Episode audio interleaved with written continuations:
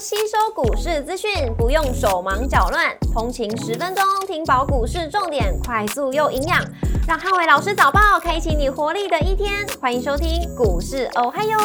摩尔证券投顾林汉伟分析师，本公司经主管机关核准之营业执照字号为一百一十一年经管投顾新字第零一四号。大家早安，欢迎收听今天的台股还有今天重点提醒：台股高档结算，电子股是盘面主轴。美股四大指数周二全数收跌，债务上限的担忧压低了美股表现。周二美股由道琼指数下跌一点零一个百分点领跌四大指数，Nike 下跌二点八个百分点，跟十 M 下跌二点四七个百分点领跌道琼成分股。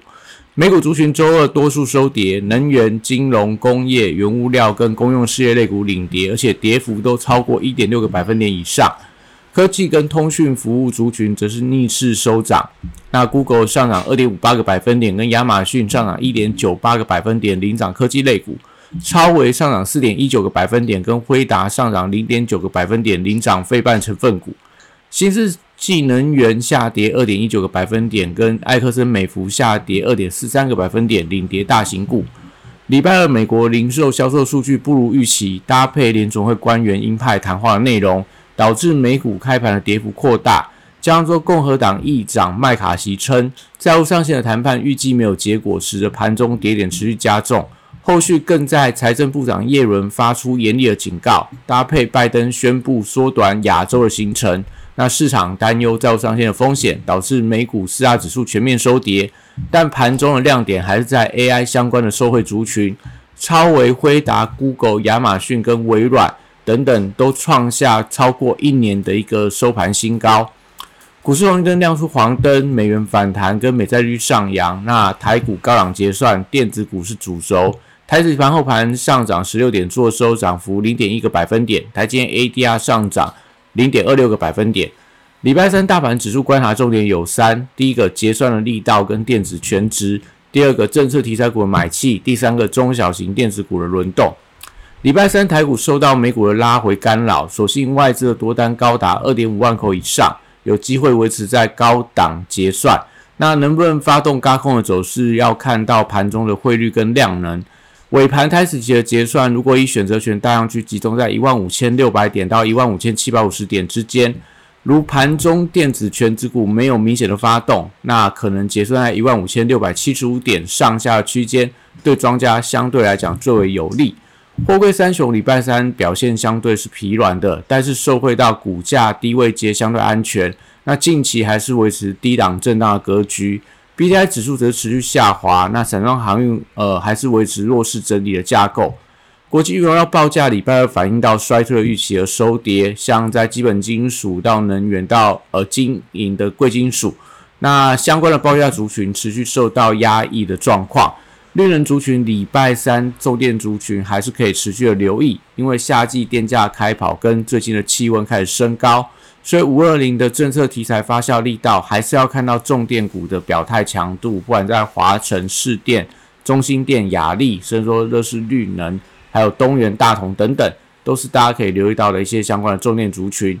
那太阳能跟风电的部分，最近有开始出现一些反弹的走势，但是力道还是比较不整齐，所以大家可能可以静待整个买气的增温，也就是太阳能族群。不要一下深威能源跌，然后茂迪、元金那些转强，或者说永冠 KY、世纪钢等等，这些我觉得都还是要维持一些比较偏向多方的轮动。那政策呃碳权概念股目前还是以个股表现居多，造纸跟水泥开始走势有点温吞，但是最近在一些碳排查软体股开始有一些转强的迹象，像瑞阳、贝利。依云股等等的一些水碳排查的一些软体股，可以稍微去呃特别关注。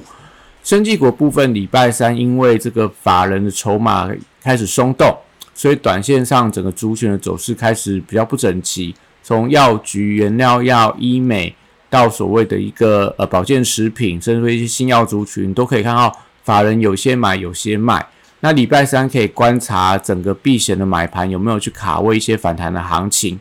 那汽车零组件族群，最近整车族群跟充电桩的族群维持强势的轮动，整车类似核代车、中华车、三洋车等等。那充电桩但还是以飞鸿这些相关的指标股为观察指标。那最近还是维持一个比较偏向强势的多方轮动，那可以稍微去留意到这两个族群的一些呃相关的一个表现。那观光股当中，因为旅行这族群最近发动了一些嘎空的走势，像在这个三富连拉涨停板，目前券资比已经高达六十几个百分点。那类似雄狮、凤凰，甚至说在这个五福等等，最近券资比都有开始出现比较明显的拉高。所以短线上观察整个量价是不是配合走阳，也就是说这些旅行社的股票不要出现高档爆量而不涨，甚至说出现黑 K 棒，那就代表说整个空单补完之后开始就有一些所谓震荡拉回。那如果说是维持一个温和量增而股价走高，或者说量缩而上涨，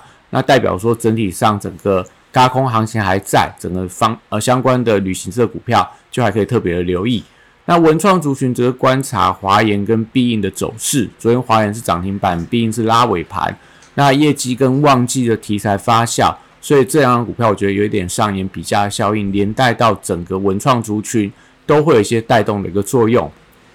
军工股礼拜三则是缺乏一些利多题材的推升，所以最近大多数都维持在量缩整理的一个走势。不管是指标股的雷虎，然后八冠、宝一。那比较强的应该是在 JPPKY，但是整体上整个军工族群近期的走势是比较偏向整理的一个态势。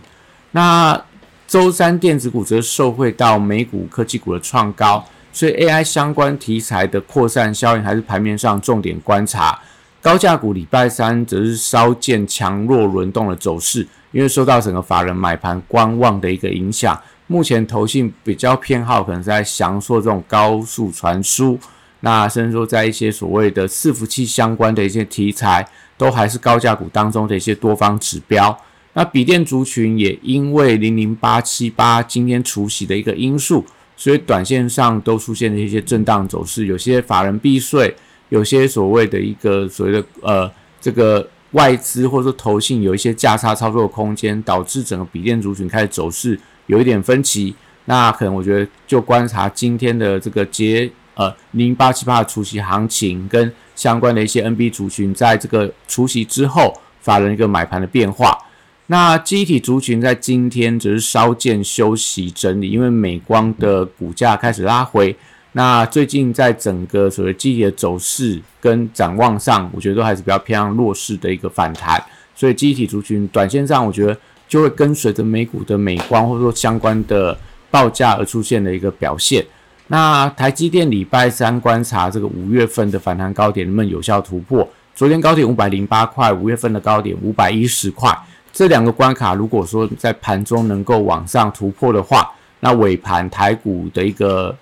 台子结算就有机会做一些拉高的结算，但还是要留意到，如果说今天只拉台积电会发生所谓的垃圾盘的效应，对一些中小型股反而可能相对是比较不利的。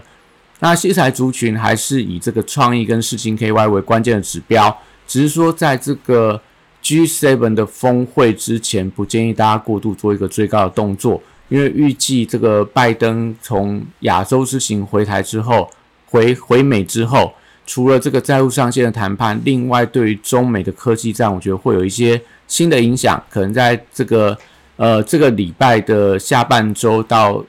下个礼拜，我觉得都会有一些所谓的观望的态势。那资安族群短线上也出现了跌升的一个发展，但最近在成品跟统联都传出各自外泄的问题。加上说电子发票平台昨天也爆发了治安的漏洞，有多家企业的相关资讯可以在呃平台上面轻易被查询到，所以治安的议题我觉得有一些加温的迹象，所以有利整个股价出现一些反弹的力道。从安瑞 KY、安基资讯到零一等等，那元宇宙族群还是以这个宏达电为重点的观察。五月十八号的全新手机正式发表，那新品题材，我觉得礼拜三可以观察一下，发表之前有没有一些卡位的买盘。那 AI 软体指标股礼拜三还是有一些反弹的机会，因为美股的 AI 题材股续创这个波段的高点。那台湾相关的软体股表现相对比较落后，但是还是需要一些买盘整齐的点火。像昨天礼拜二的一些软体股拉高之后，又出现了一些压回，因为整个买气不是非常的整齐，所以软体股部分我觉得还是要观察一下，整体上他们的反弹力道跟所谓的一个攻击的态势要比较整齐一点。那游戏股也稍微出现一些回稳的迹象，从大禹资到智冠等等。那相关指标股，我觉得都可以去寻找一些拉回进场的买点。像智冠最近投信有在买，所以股价反而表现比较强劲一点。那第三方支付题材股票回撤到月线支撑附近，我觉得技术面都有一些反弹力道，靠近月线应该可以去做一些适度的承接。电商股的内需题材利多也不变，所以最近量缩拉回，我觉得都可以寻找介入的一个买点。那以上今天台股，我还有祝大家今天有美好顺心的一天。立即拨打我们的专线零八零零六六八零八五零八零零六六八零八五。摩尔证券投顾林汉伟分析师，本公司经主管机关核准之营业执照字号为一百一十一年经管投顾新字第零一四号。新规股票登录条件较上市贵股票宽松，且无每日涨跌幅限制，投资人应审慎评估是否适合投资。本公司与所推介分析之个别有价证券无不当之财务利益关系。本节目资料仅供参考，投资人应独立判断、审慎评估并自负投资风险。